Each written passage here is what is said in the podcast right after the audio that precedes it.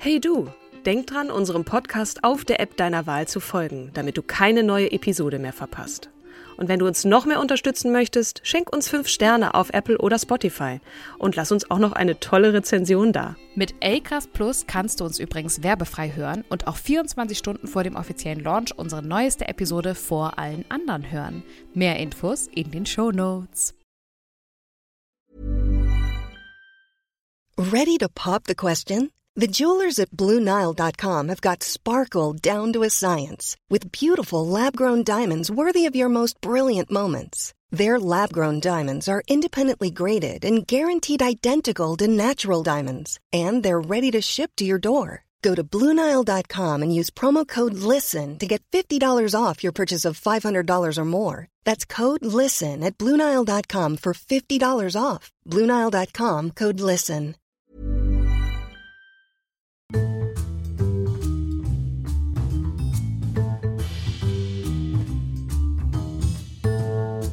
Hallo und herzlich willkommen zu einer neuen Folge von unserem wundervollen Podcast Starke Frauen. An meiner Seite natürlich wie immer die zauberhafte, die wundervolle, die sagenumwobene Kim Seidler. Was lachst du denn jetzt schon wieder so? Die sagenumwobene. Mit welchen Ex-Freunden hast du dich denn unterhalten von mir? Das äh, wird später verraten. Hallo, liebe Kim. Hallo, liebe Katrin. Auch von mir ein, ein wunderbares, herzliches Gegrüße an dich, du wunderbare, großherzige. Großherzig ist wirklich das, das Wort, was du dir eintätowieren müsstest. Na gut. Wir sind aber nicht zu Ich zweit. Wir haben ja, Ja. eine Gästin bei uns oder ein Gast, nämlich die wunderbare Fee Brembeck. Hallo, liebe Fee. Hallo, ihr zwei wunderbaren, sagenumwobenen Frauen. Wir, manchmal ist das auch einfach, kommt das so aus mir raus. Ich weiß gar nicht, woher ich das jetzt gerade hatte, dieses Wort. Aber ich fühle mich natürlich trotzdem auch total dankbar und freue mich wahnsinnig auf das Gespräch und toll, dass du dir die Zeit nimmst, liebe Fee, und uns heute Rede und Antwort stehst. Genau. Ja, ich danke euch auch für die Einladung. Ich freue mich ja. Ja, jetzt fragt ihr euch da draußen bestimmt, wer ist denn die Fee? Die Fee hat gerade kürzlich ein Buch publiziert, über das wir uns heute auch ein bisschen unterhalten möchten. Sie ist Jahrgang 1994, Kabarettistin, mehrfach ausgezeichnete Autorin, Feministin, Opernsängerin und eine der bekanntesten Poetry Slammerinnen im deutschsprachigen Raum. Wow, und ihr Tusch. findet, ja, Tusch. ihr findet noch mehr über sie. Ähm, ich finde übrigens deinen Instagram-Profilnamen super. Nämlich at fee, wie F-E-E, Ministin.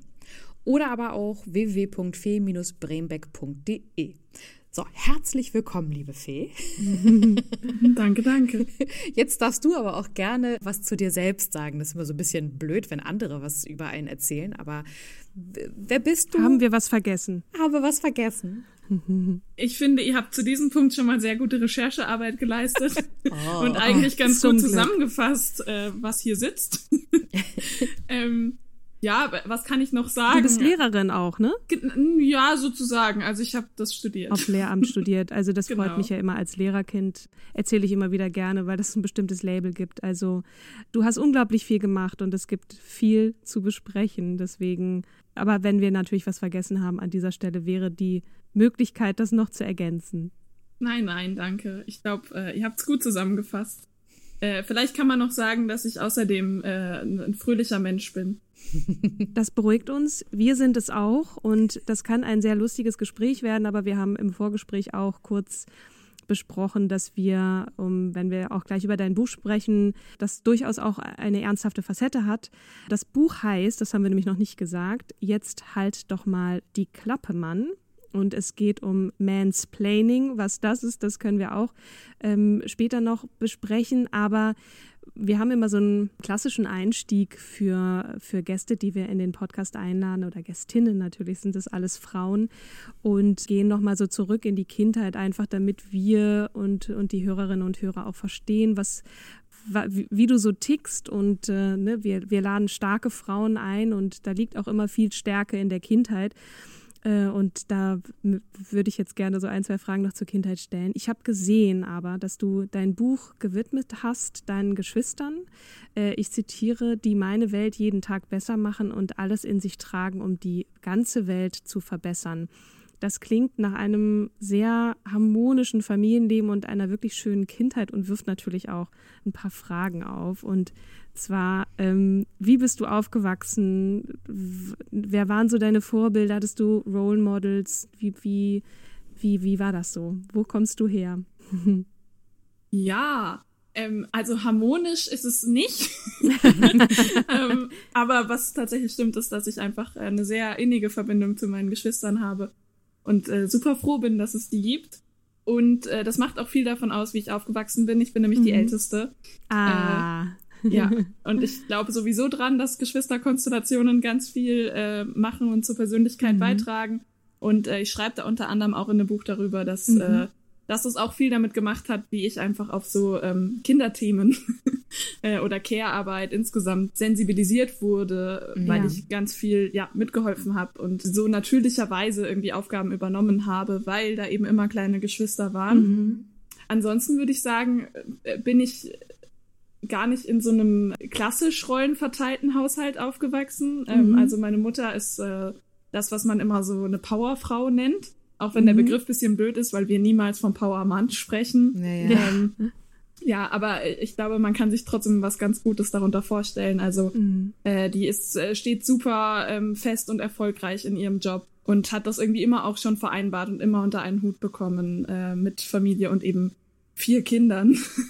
Okay, das wäre jetzt auch meine äh, Frage ja, gewesen. Mhm. Genau und hat das irgendwie ja trotzdem einfach total durchgezogen für sich und äh, das heißt, das, was ich erstmal zu Hause mitbekommen habe, war eigentlich, dass äh, mein Vater neben seinem äh, Beruf, er war freiberuflich, äh, ja, Hausmann war und irgendwie ganz viel davon mitgemacht hat, was in so klassischen Rollenverteilungen oftmals eher die Frau ist in Hetero-Beziehungen. Mhm. mhm.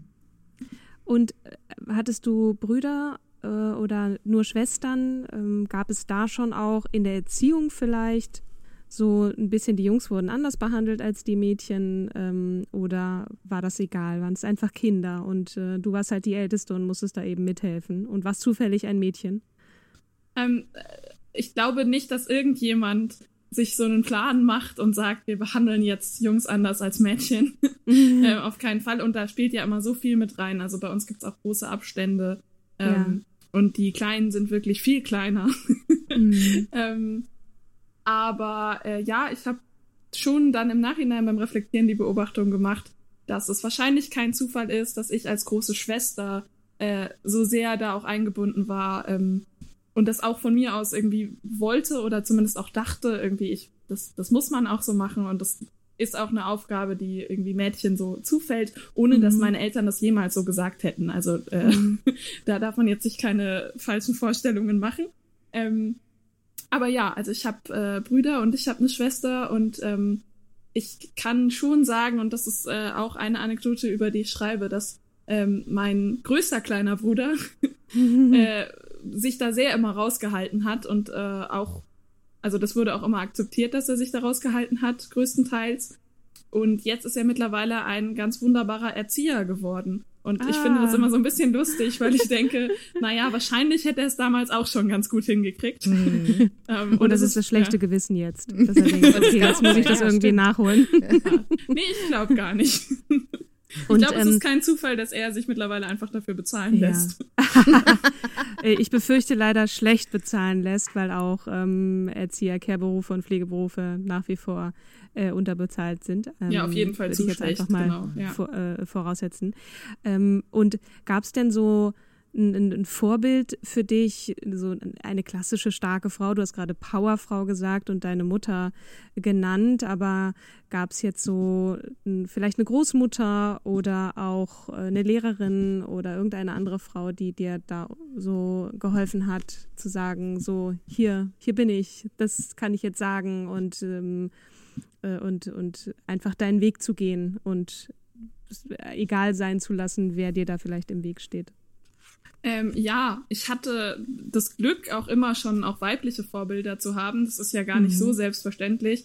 Und ich bin als Mensch so, dass ich mir ähm, immer schon einfach gerne auch Vorbilder gesucht habe. Also ich, äh, ich zelebriere mein Fan-Sein immer sehr arg. das ist schön. Und, ja, strebe dann auch wirklich so total danach. Ja.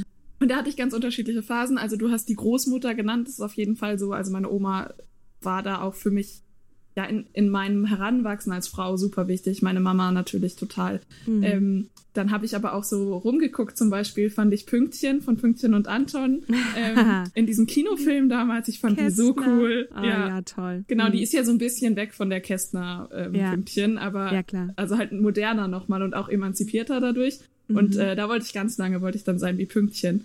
Ähm, und dann habe ich geguckt, okay, wer schreibt die Bücher, in denen irgendwie coole äh, Frauengestalten oder Mädchengestalten vorkommen. Ähm, und dann waren die Autorinnen, auch weil ich damals schon schreiben wollte, dann waren das so meine Vorbilder, also Cornelia Funke ganz arg. Ja, und je nach, also ich wurde älter und dann kamen auch all diese anderen Leidenschaften dazu, die ich heute ja fast alle beruflich mache.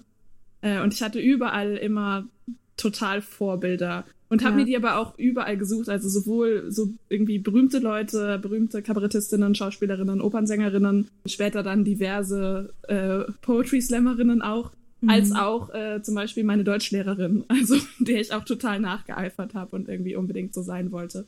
Und ich würde sagen, das hat sich so ein bisschen, das ist so ein bisschen bis heute so, dass ich mich auch gerne überall umschaue und mittlerweile nicht mehr ganz so stark sage, okay, ich will genauso sein, aber mhm. äh, da sehr großzügig bin darin, irgendwie anzuerkennen, was einzelne Personen um mich rum einfach besonders toll machen und wo man sich da irgendwie vielleicht echt ein Vorbild nehmen kann auch. Und das ja. Schöne ist, dass es wirklich sehr, sehr oft Frauen sind oder ja, Finter-Personen zumindest.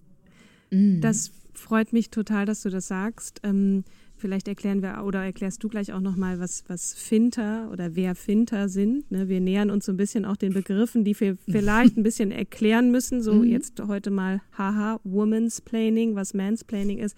Also Männer erklären dir die Welt. Ich glaube, das brauchen wir nicht mehr in, in, äh, in aller Bandbreite zu besprechen. Aber bevor wir jetzt zum Buch kommen, würde ich gerne einleitend dazu auch eine, eine kleine Stelle aus dem Buch vorlesen, das ganz gut erklärt und vorbereitet, was, ähm, warum du das Buch geschrieben hast und ist das aus, äh, von der Seite 25.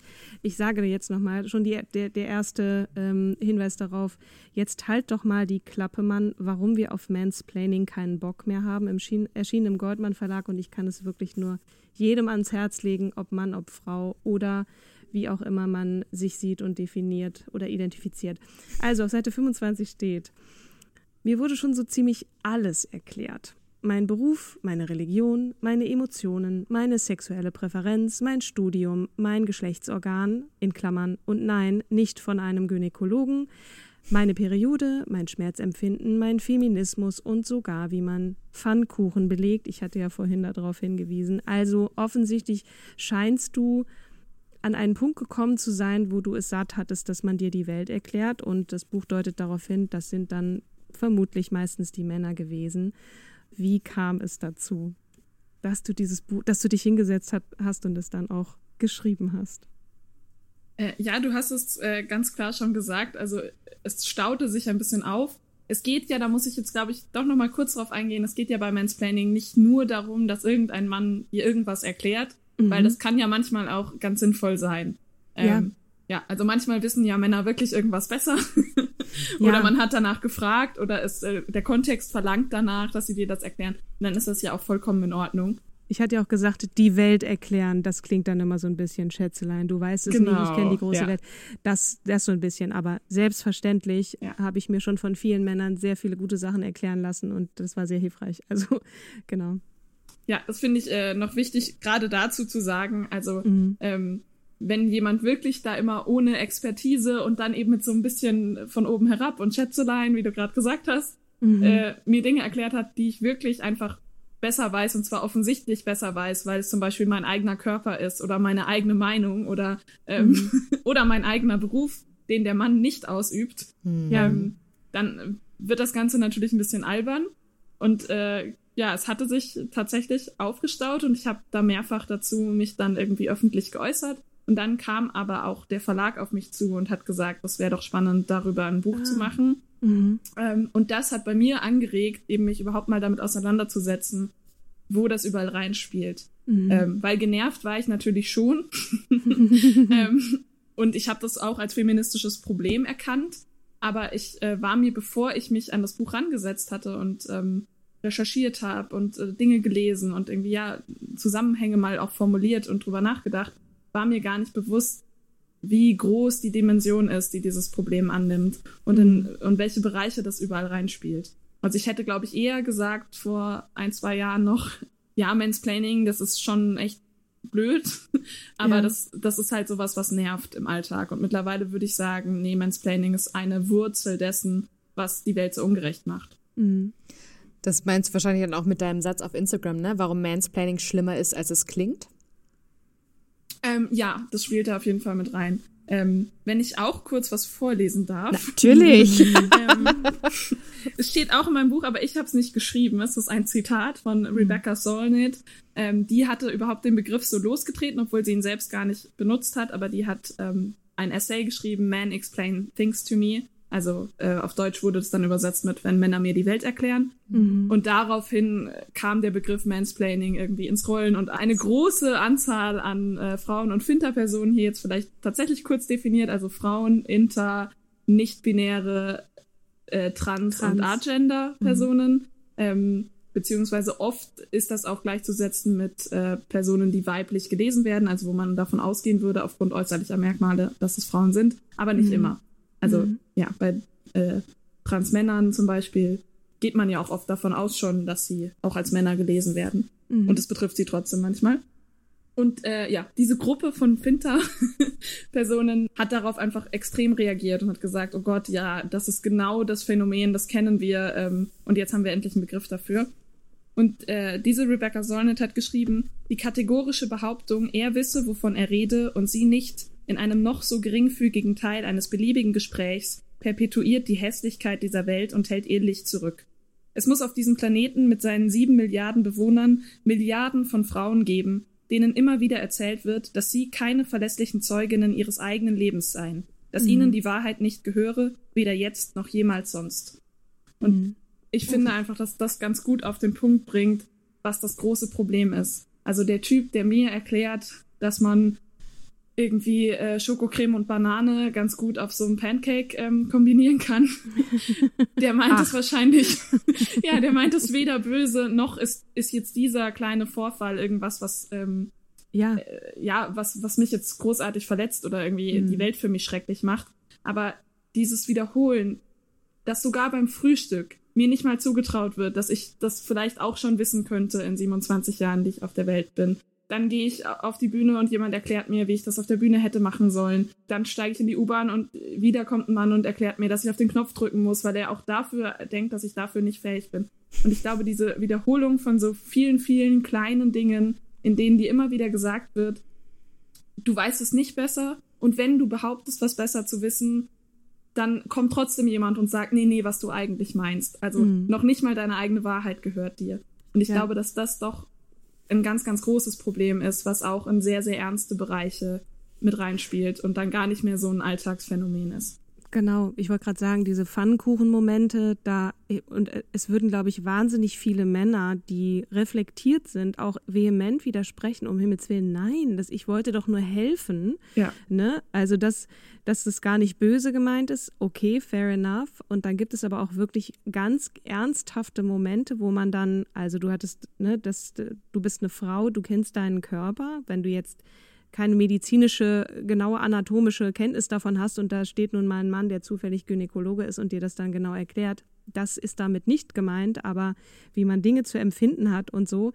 Und da geht das dann in Bereiche rein, wo, wo es dann auch wirklich gefährlich wird. Aber so ein Bananen-Pancake-Moment kann auch schon ein Indiz dafür sein. Klingt jetzt lustig, aber das sind halt so die Kleinigkeiten und dann kam halt das Fass zum Überlaufen und du hast den Stift in die Hand genommen und hast dieses Buch geschrieben. Hast du vorher dich schon mit, also ist eine ernst gemeinte Frage, ne? Ich würde mich jetzt auch als Feministin bezeichnen ähm, und das würde ich jetzt für Kim auch behaupten, aber es gibt natürlich nochmal einen Unterschied, wenn man sich wirklich mit feministischer Theorie beschäftigt und, und auch mit der Frauenbewegung, erste, zweite, dritte, was auch immer für eine Welle Hast du dich noch mal mehr mit Feminismus beschäftigt und auch diesen ganz, diese ganzen Begrifflichkeiten und recherchiert oder hattest du diese Kenntnis vorher schon?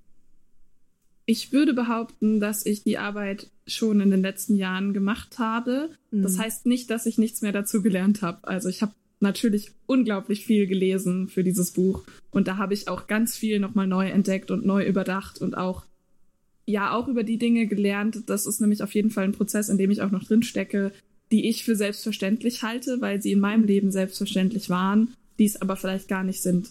Und das ist was, wo ich, glaube ich, immer noch sehr viel dazu lerne, einfach so meine eigenen Privilegien auch als das zu erkennen, was sie wirklich sind. Aber was die Begrifflichkeiten angeht und die Argumente äh, für ja, verschiedene Begriffe oder verschiedene Arten zu gendern oder ja, oder auch eben strukturelle Probleme auch zu sehen und nicht nur individuelle, das ist was, was bei mir die letzten fast zehn Jahre mhm. äh, immer konstant schon passiert ist und angestoßen wurde. Und auch durch ganz, ganz viele tolle Menschen einfach, die diese Arbeit noch vor mir gemacht haben oder auch machen mussten, weil sie sie noch mehr betroffen hat als mich. Und dann ihr Wissen zum Glück geteilt haben. Also ich habe auch schon früher feministische Literatur und Theorie gelesen. Und äh, zum Glück gibt's ja das Internet. Mm, und da folge ich auch einfach oh, ja. äh, super Menschen äh, die ich eben dann in Teilen auch als meine Vorbilder bezeichnen würde, um da so den Bogen zurückzumachen. Ja. Du bist ja so angenehm, nicht in eine Schublade zu stecken. Also, ne, wenn man, wenn man sich das Portfolio an, an, an Dingen, die du professionell machst, ähm, wie, wie ist dein beruflicher Werdegang? Also ich finde das, ehrlich gesagt, feiere ich das mega ab, weil viele auch unsere ZuhörerInnen immer sagen so, oh, so angenehm, es gibt nicht dieses Schubladen auf, Schublade rein, ne? sondern ja, erzähl mal, erzähl mal, wie, wie du zu dem, wie du jetzt bist, geworden bist. Mhm. Ich versuche es kurz zu fassen. ähm, was ich auch schon angedeutet habe, ist, dass vieles von dem, was ich jetzt kreativ mache, habe ich immer, immer, immer schon gemacht. Also schon wirklich als kleines Kind habe ich mir Geschichten ausgedacht und habe äh, Musik gemacht und gesungen und wollte auch unbedingt auf der Bühne stehen und Theater spielen und habe Gedichte auswendig gelernt, was ja auch und die dann vorgetragen, äh, was bisschen lustig ist, weil das natürlich dann ein ganz großer Teil meines Berufs geworden ist. Zwar dann meine eigenen Gedichte auswendig zu lernen und vorzutragen, aber trotzdem war das ja erstmal ein komisches Hobby für ein Kindergartenkind. Und irgendwie war es aber doch auch Berufsvorbereitung. Was, was nicht nur für einen Weihnachtsbaum dienlich ist, ne? Genau. Und äh, dann, ja, kam die Schule und alles, was man da irgendwie machen konnte. Und da hatte ich auch viel Glück, weil ich äh, auf einem musischen Gymnasium war, wo all diese Leidenschaften auch äh, gefördert wurden. Und dann habe ich erstmal Lehramt studiert, was damit gar nichts zu tun hat, ähm, mir aber auf jeden Fall geholfen hat, auch für das Buch jetzt. Ich habe nämlich Germanistik und Theologie studiert und das sind einfach zwei tolle Fächer, wenn man lernen will, wissenschaftlich zu arbeiten und mhm. Quellen äh, irgendwie ordentlich zu lesen und zu ja. verstehen und auch zu zitieren. Mhm. ähm, das ist hilfreich, auch bei Nicht-Doktorarbeiten übrigens. Ja, das, das hast du stimmt. wirklich sehr vorbildlich ja. gemacht, wenn ich das jetzt mal so lehrermäßig sagen darf. Also es gibt auch unglaublich viel. Ja, oh Gott. Ja, ich, okay. Ähm, nein, fand ich wirklich. Ja, aber das freut also, mich sehr. Und meine Lektorin mh. wird das auch sehr freuen. Die hat äh, bei dem gleichen Professor wie ich Germanistik studiert. ja. Er wird sich auch freuen. ja, und habe dann auch ein Jahr lang unterrichtet. Auch das war äh, gut und auch eine Form von Theater. Klar. ähm, mhm. Ja.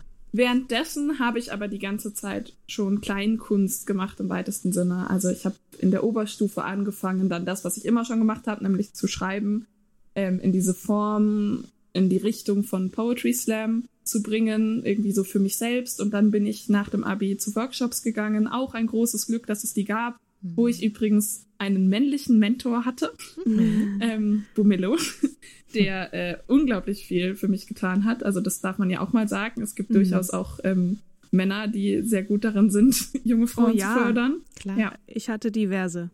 Ja. Mhm. Ja, ich auch.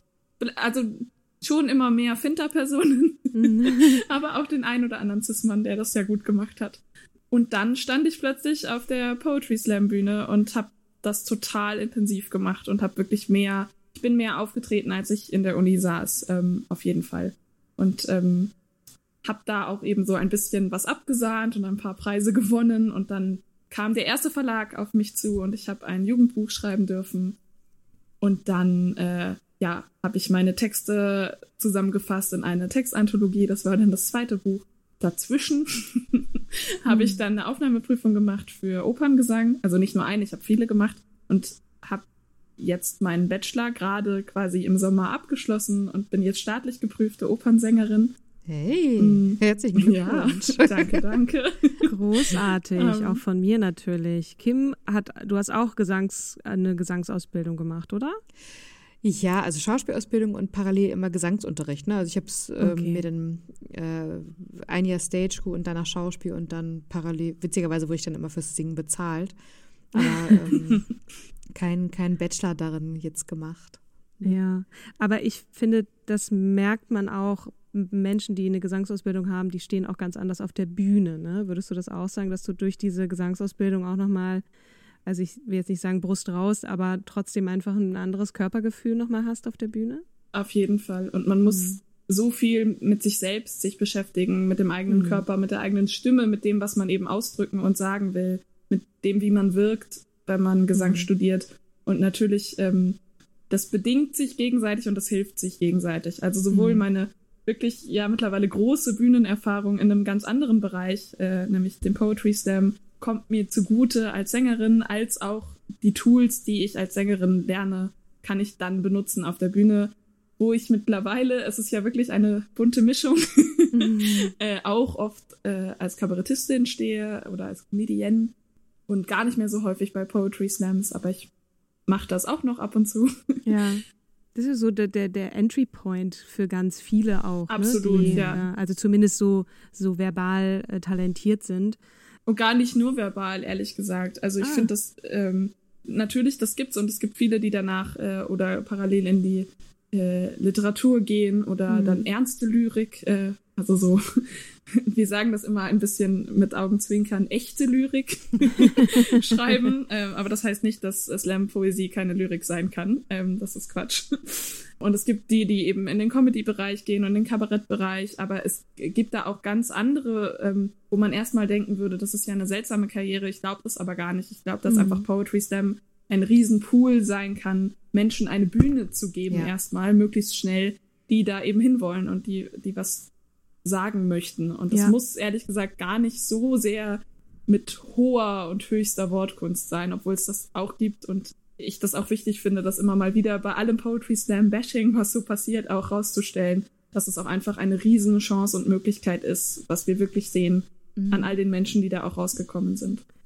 Also ähm, da fällt uns ja natürlich unsere Caroline Kivikus ein, die äh, mit ihrem mhm. Buch ja äh, The Pick Me Syndrome, also ich kannte es vorher nicht, geprägt hat und sagt, äh, na, es kann nur eine geben, oben an der Spitze so, so Pick Me. Wie ist, sind deine Erfahrungen? War das für dich Gab es da einen Unterschied zwischen den Geschlechtern? Absolut, ja.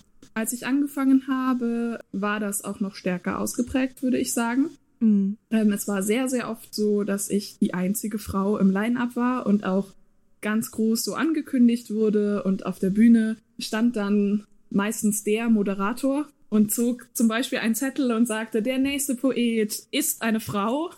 Und dann war die erste und die große Eigenschaft, die ich hatte in den Augen des Publikums erstmal, ah, sie ist weiblich. Selbst wenn dann doch noch mal eine andere weiblich gelesene Person dabei war, ähm, dann habe ich das sehr stark gemerkt, dass es eben ja das Pick-me-Syndrom gibt. Vielleicht gar nicht so sehr bei uns, aber total in den Köpfen des Publikums, dass da wahnsinnig viel verglichen wird. Mhm. Ähm, was hat die eine Frau jetzt gemacht? Was hat die andere Frau gemacht? Wenn man was macht, was dann irgendwie erwartet wird, also und dann irgendwie einen ruhigen, lyrischen, tiefsinnigen Text macht, dann ist es Mädchenlyrik und das wird irgendwie abgewertet und wenn man äh, in eine andere Richtung geht und irgendwie laut ist, dann fällt das besonders auf oder dann wird man da irgendwie abgestempelt, dass man sich da männlichen Verhaltensweisen bedient, was natürlich Unsinn ist. Mhm. Also und das hat sich auf jeden Fall verbessert und schon auch durch die Arbeit von ganz vielen, die ja, die dagegen angegangen sind. Und mittlerweile würde ich behaupten, dass hoffentlich viele junge äh, Finterpersonen sehen, egal welches Geschlecht ich habe und egal ähm, wie ich bin, ich darf so auch auf der Bühne sein. Und ja. das sieht man natürlich, deshalb sind Vorbilder so wichtig. Und äh, das ist ja auch eine Sache von diesem Podcast, ne? das auch einfach vorzustellen und zu sagen, ja, du kannst ja. auf alle möglichen Arten sein und schreiben und auftreten und es ist in Ordnung. Äh, ist dir eigentlich mal so eine Art Mobbing passiert? Ich habe das bei einer, einer Freundin mal mitgekriegt, dass ähm, sie die Show, also es war so eine Talentschmiede, mm, und die Show sind sie vorher durchgegangen und gegangen und der Moderator hat ihre Pointen vorweg bei der Anmoderation von ihrer Person schon gespielt.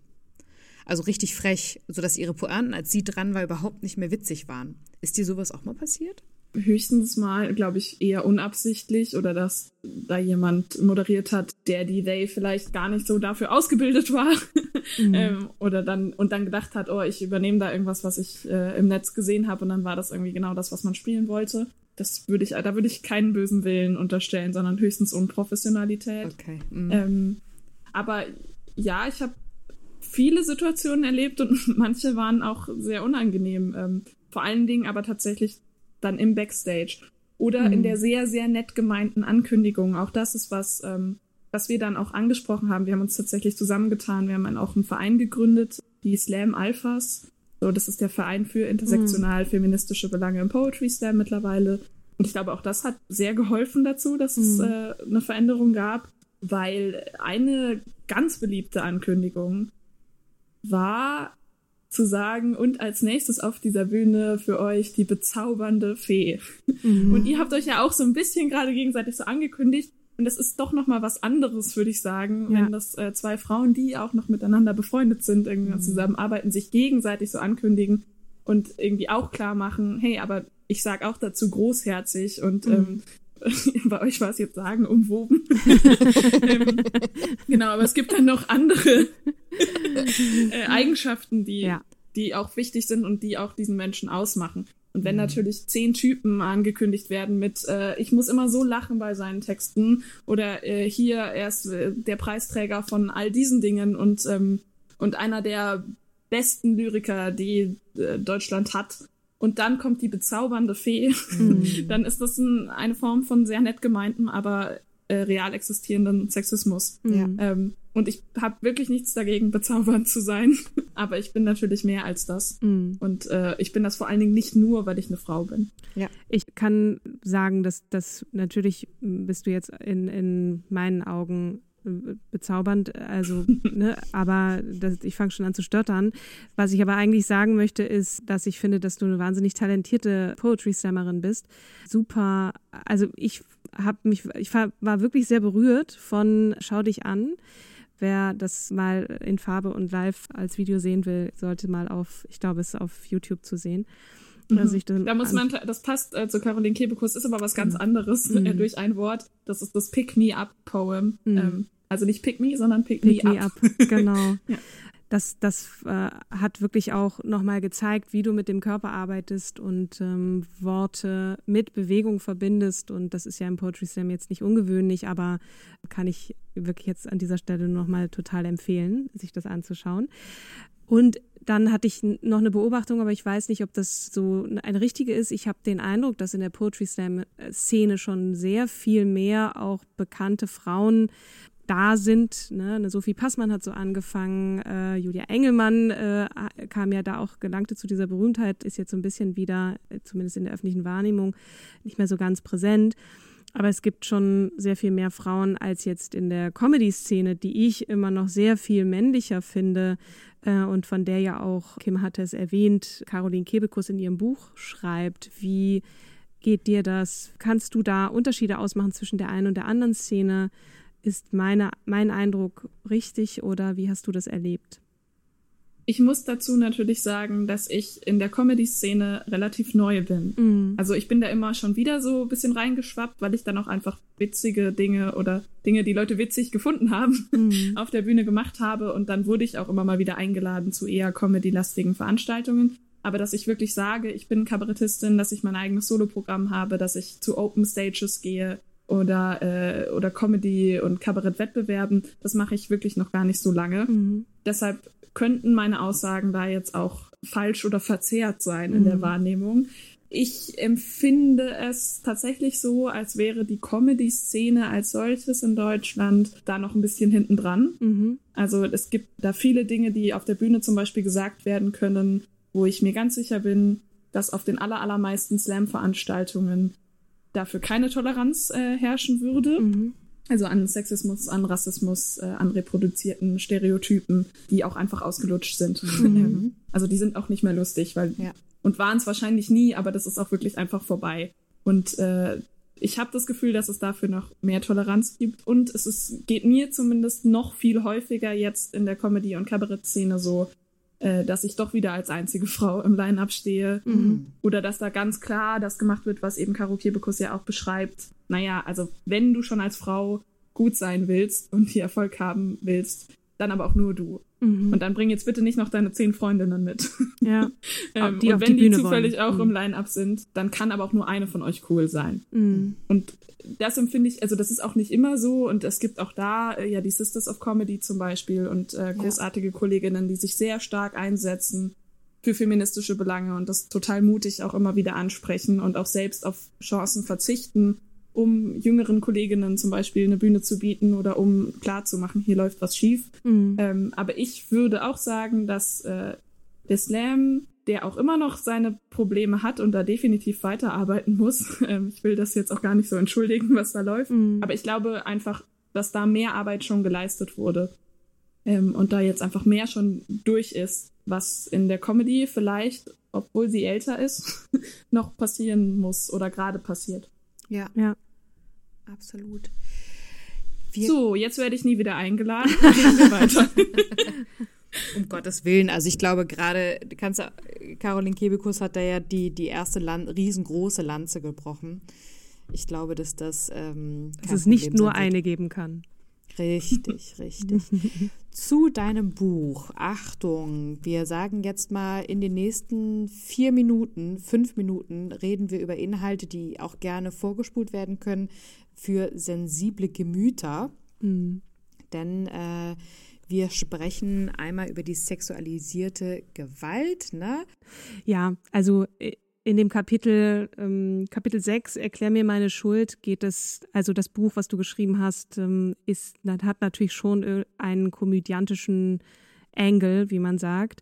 Aber es gibt eben da auch durchaus sehr, sehr ernste und schlimme Dinge, die du ansprichst. Und du hast dich dem Thema Vergewaltigung und dass das auch immer noch irgendwie, ne, wir müssen uns vor Augen führen, 87 ist die Vergewaltigung in der Ehe abgeschafft worden in Deutschland. Ähm, das, ja, äh, sogar, ja, genau, erst 97. Also, oh, 97, ja. oh, Entschuldigung. Also 1997, wirklich erst vor kurzem quasi. Also 97 muss man sich nochmal auf der Zunge zergehen lassen, dass äh, das irgendwie eine Normalität war, dass der Mann, der Ehemann Hand an seine Frau legt. Du hast dieses Kapitel angefangen, kommst da so ein bisschen von der Hochkultur, nämlich beginnst mit der Oper Don Giovanni, also dieses, dieses klassische Don Juan-Motiv, der Typ, der sich da ohne Moral und Verantwortung eben sämtliche weibliche Wesen erobert und dass das irgendwie auch ganz normal sei und dann auch in Frage gestellt wird, ob jetzt nun die Frau, in dem Fall was Donna Anna oder Celina, dann nun auch die Wahrheit sagt oder nicht. Wie wichtig war dir das Thema anzusprechen und warum braucht es das eigentlich noch? Ne? Warum muss das noch angesprochen werden? Weil es ein leider täglich aktuelles Thema ist. Mhm. Ähm, es gab ja auch gerade wieder eine Studie oder die Ergebnisse einer Studie ähm, zu Partnerschaftsgewalt in Deutschland und die Ergebnisse sind verheerend. Und mhm. es ist Sogar äh, ist die Zahl noch gestiegen. Das hat sicherlich auch mit der Pandemie und den Maßnahmen teilweise zu tun. Mhm. Aber es ist auch eine Beobachtung, seit diese Studie durchgeführt wird, dass die Zahlen immer weiter steigen.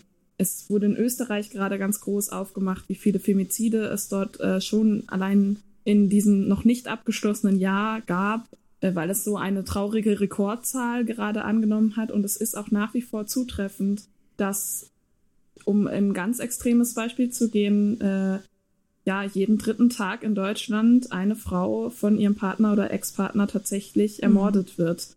Und jetzt könnte man sagen, ja, das ist jetzt Gewalt. Was hat das mit sexualisierter Gewalt zu tun? Ähm, hat es natürlich, weil das keine, es sind ja keine Fremden und mhm. das sind auch keine Partnerinnen, sondern das hat ganz viel mit einem Besitzanspruch zu tun. Eigentlich. Äh, natürlich ne? auch, mhm. ja, mit Sexualisierung, mit, mit Sexismus und mit einem Patriarchat, was uns, und das ist der Bogen, leider immer, immer wieder und in jeder Berichterstattung wieder und leider auch immer noch in der Gesetzeslage mansplained wird, mhm. ähm, wie es zu sein hat, was glaubhaft ist, was nicht glaubhaft ist mhm. und, ähm, und wem wir glauben, wenn eben tatsächlich Aussage gegen Aussage steht, was in, einer, in einem Fall einer Vergewaltigung ähm, oder auch eines versuchten Übergriffs tatsächlich meistens der Fall ist. Mhm. Und natürlich ist das ein sensibles Thema, das ist mir absolut bewusst und das ist auch nicht, ich möchte da nicht undifferenziert äh, irgendwie reinschlagen und sagen, ja, wir drehen die Sache um, ne? Und wir glauben einfach auf keinen Fall irgendeinem Mann jemals ja. wieder, der irgendwas vor Gericht aussagt. Äh, nein, ich möchte auch nicht unsere äh, Rechtsstaatlichkeit äh, über den Haufen werfen. Ich finde das grundsätzlich gut, mhm. ähm, dass wir das so beschlossen haben.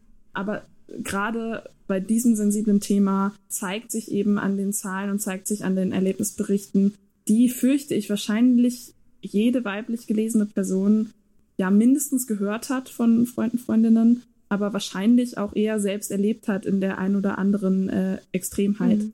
Und daran zeigt sich einfach leider, dass es da eine Lücke gibt und eben eine der ja, schlimmsten Auswirkungen dieses alltäglichen Mansplainings und äh, dieser alltäglichen Annahme, dass das Wort eines Mannes, eines Cis-Mannes einfach immer mehr Gewicht hat als das einer Frau. Mhm. Ja. Geht natürlich auch andersrum. Dürfen wir auch nicht außer Acht lassen, dass ein Mann, dem man das vorwirft, der äh, hat dann auch, also Stichwort Jörg Kachelmann, ne, solange ähm, eigentlich die Unschuldsvermutung gilt. Aber ganz viele Fälle äh, sind eben auch genau andersrum, wie du sagst. Ich kenne selber im Freundeskreis ähm, ein, zwei Fälle, den, die dann entsprechend dann danach, nachdem die Tat äh, entstanden ist, von Polizisten befragt wurden und ihnen das Gefühl gegeben wurde, aha, so wie du angezogen ja. warst, musst du dich auch nicht wundern. Also so wurde es nicht mhm. verbalisiert, aber trotzdem die Art und Weise, wie, wie man dann, ne, und das, der, der und Titel wird es leider zum Teil auch ja, noch, ja. ja. Erklär mir meine Schuld, da ist sie. Ähm, und ja, das äh, hat mich schon auch überrascht, das in deinem Buch zu finden, aber ich finde es total toll und äh, auch wichtig, dass das auch nochmal als wirklich extreme Ausprägung ja des Mansplains von vom Pfannkuchen bis hierhin ne, ist das Buch, dass das auch nochmal zur Sprache kommt. Ja, äh, danke, dass du das so wertschätzen und annehmen kannst. Also mhm. ich finde es tatsächlich, das liegt natürlich daran, dass ich mich so lange damit beschäftigt habe, aber mhm es war mir sehr früh klar, dass das eigentlich logisch ist, dass wir darüber auch sprechen müssen, ähm, weil es kein getrenntes Phänomen davon ist. Mhm. Und es ist auch nicht so, manchmal wird so getan in ähm, Feminismusdebatten, bei denen nicht nur überzeugte Feministinnen mitsprechen, mhm. ähm, als sei das halt so wirklich dieses eine bedauernswerte Extrem, was aber auch echt nur Einzelfälle betrifft und jetzt mit allem anderen auch gar nicht so viel zu tun hat. Mhm. Ähm, und wenn jetzt wieder hier Feministinnen wie ich rumheulen ähm, und daraus dann auch noch irgendwie Kapital schlagen wollen, äh, dass ihnen irgendein äh, Michael im Fernsehen die Welt erklärt, dann hat das bitte gar nichts damit zu tun, sondern das ist einfach nur ähm, ja privilegiertes Rumgeheule äh, ja. auf hohem Niveau. Und oder, äh, oder die Wahrheit Job, ist ja leider, ja. Oder im Job ja, genau, dann. Qualität setzt sich durch, akzeptierst, ne? Genau, da gibt's ja also unzählige ähm, mhm. Scheinargumente, die da gebracht werden, aber es gibt leider einen ganz, ganz starken Zusammenhang zwischen den extremsten Auswirkungen und eben den alltäglichsten Blödheiten und die mhm. man, durch die man so durch muss. Ähm, ja. Und das versuche ich auch zu zeigen, eben unter anderem an der Gesetzeslage. Also es geht leider nicht nur um die Vergewaltigung in der Ehe, die dann unter übrigens großem Protest auch von teilweise immer noch äh, PolitikerInnen, die, die immer noch äh, regierend sind und immer noch was zu sagen haben und befragt werden, äh, durchgesetzt wurde, ähm, das Verbot, äh, sondern äh, da waren teilweise, also war das formuliert, wie sich die Frau in der Ehe, in der Hetero-Ehe zu verhalten hat, äh, was sie mhm. über sich äh, ergehen zu lassen hat und dabei dann aber auch bitte noch, also das ist, das stand äh, formuliert so drin, äh, im Gesetz, dass sie das dann auch noch bitte äh, mit nicht zur Schau gestellter Lustlosigkeit ähm, zu tun hat, sondern sich da bitte auch noch ein bisschen drum bemühen soll, dann auch wenigstens freundlich auszusehen dabei. Ja, die ehelichen Pflichten halt, ne? Ja, und das formuliert nur von Männern, das ist natürlich mhm. Mansplaining ja. äh, in Reinform. Und moderne Sklaverei. Ganz ja, moderne Sklaverei. betrifft, äh, ja. genau, einen der intimsten ähm, Punkte, die es eben treffen kann und bei dem leider der Übergriffigkeit total äh, Hof und äh, sagt man nicht so, ne? Hof und mhm. Tür wollte ich sagen, aber ihr wisst schon, mhm. Tor und Tür geöffnet sind. Mhm. Und auch weil du das vorhin so gesagt hast, also natürlich gibt es den umgekehrten Fall und ich, wie gesagt, ich möchte gar nicht dass wir dieses in Zweifel äh, für den Angeklagten fallen lassen. Mhm. Ähm, ich glaube, das ist schon. Nee, das, ist, das wird auch ähm, deutlich, das wollte ich damit ja. auch nicht sagen. Ne? Ähm, genau. Aber zum Beispiel, dass mhm. wir das immer als erstes denken, hat, glaube ich, schon auch damit zu tun, wie wir äh, gemansplained wurden mhm. ähm, und was uns eben auch antrainiert wurde und was wir auch jedes Mal wieder lesen. Jedes mhm. Mal, wenn es einen Fall gibt, der die Öffentlichkeit betrifft, wird darüber berichtet, über das Umgekehrte, über die Beispiele, wo wir wissen, oder hat es vielleicht übrigens, also so sicher ist es ja oft auch gar nicht, ne? Es gibt ja dann, dann ist es oft auch kein Freispruch, sondern eher, dass halt das Verfahren äh, fallen gelassen wurde. Ähm, da hat es jetzt vielleicht jemanden zu Unrecht getroffen, aber die Vermutung, dass die meisten Frauen, die sowas aussagen, lügen würden, ähm, die ist einfach nicht haltbar aufgrund der Datenlage. Mhm. Also die, die nachweislichen Falschaussagen liegen bei drei Prozent und das bei einer also wo sowieso schon die wenigsten Gewalttaten nur angezeigt werden. Mhm. Ich sage nicht, dass man das vernachlässigen darf, aber es sollte zumindest nicht immer das Erste sein, was uns in die Köpfe kommt. Und ich fürchte, das ist bei uns allen im Moment schon noch so. Ne? Mhm. mhm. Ich finde es ja auch ganz spannend, wie zum Beispiel über den ehemaligen Bildchef Julian Reichelt nicht berichtet wurde. Ja, wenn man sich so eigentlich die normalen Bildschlagzeilen angucken, anguckt, dann hätte da stehen müssen, Sexmonster Julian Reichelt vernascht eine Mitarbeiterin nach der anderen. Äh, und da wurde alles totgeschwiegen, ja, weil ja, es ist halt es ist ja auch die Bildzeitung herself oder itself, das meine ich sehr klar. Was wünschst du dir von der neuen Bundesregierung, insbesondere für Frauen? Jetzt kommen wir mal wieder zu unseren allgemeineren Fragen. Wir heben uns raus aus ähm, mhm. dem Tiefsinn und ähm, gehen ins Philosophische naja, über. Eben, also Politik ist ja jetzt doch auch ein bisschen tiefsinnig, ne? Ja. äh, ganz so, glaube ich, kommen wir nicht raus aus dem Tiefsinn.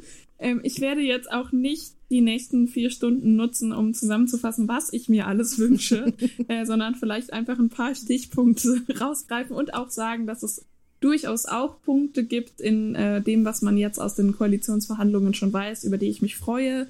Ähm, also zum Beispiel, was zu Familienfragen äh, beschlossen wurde oder oder geplant ist, äh, was zur Anhebung des Mindestlohns geplant ist oder das Paragraph 218 äh, endlich wegkommt. Mhm. ähm, das sind ja alles feministische Themen, die eben, ja, ich möchte es gerne nochmal sagen, nicht nur Frauen, sondern eben äh, Finta-Personen vor allen Dingen gezielt betreffen. Das finde ich nämlich auch ganz wichtig und wünsche mir das auch, dass das politisch äh, immer einfach mitgedacht wird, dass wir erstens keine Binarität haben und zweitens die Gleichberechtigung nicht gegeben ist, wenn mhm. äh, weiße hetero-cis-Frauen äh, gleichgestellt sind, ähm, dann ja, dann haben wir, glaube ich, nichts gewonnen dadurch.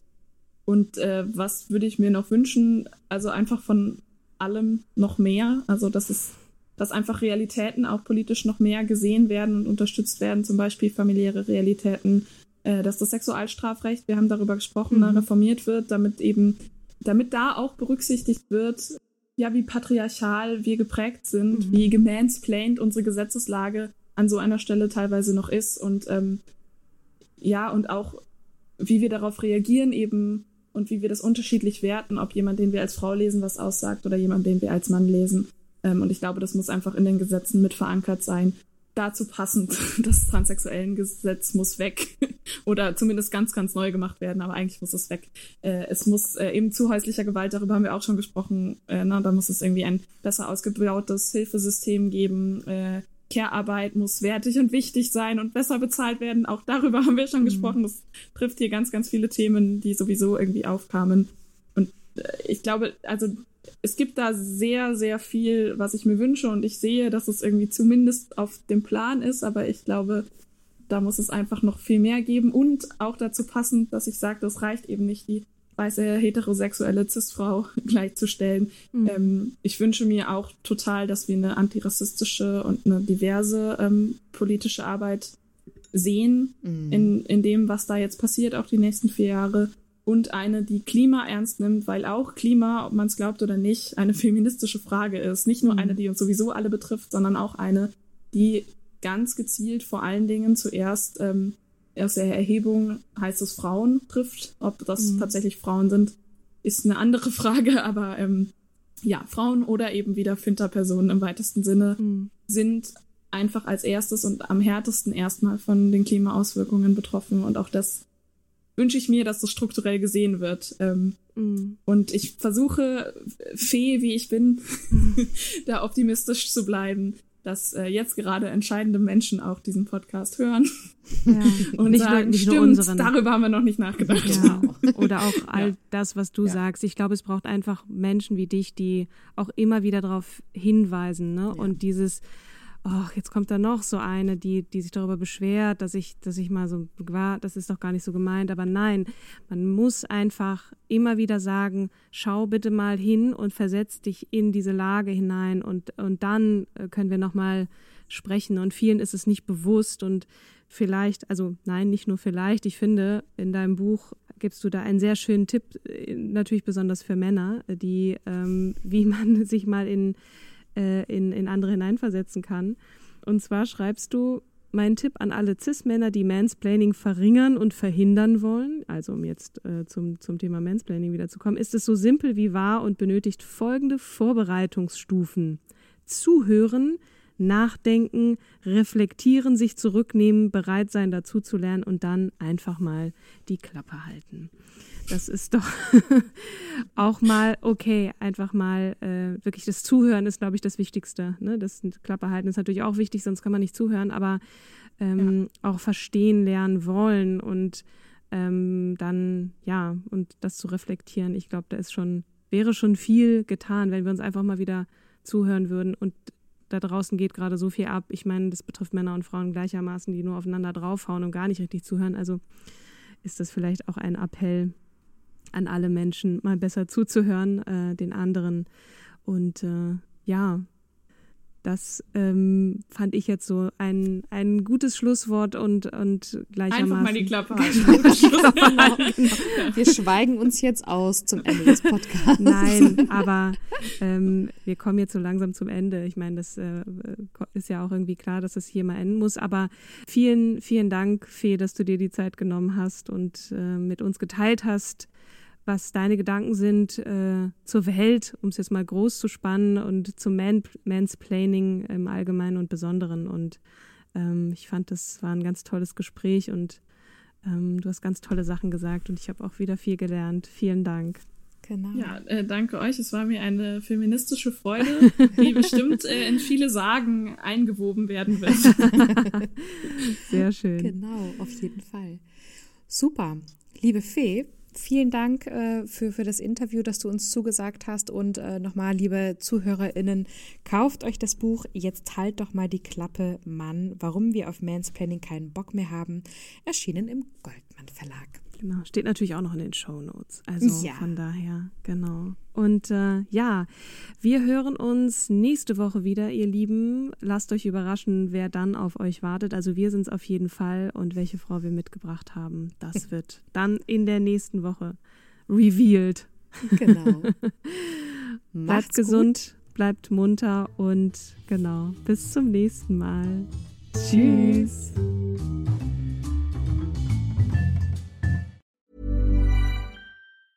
Hey, it's Danny Pellegrino from Everything Iconic.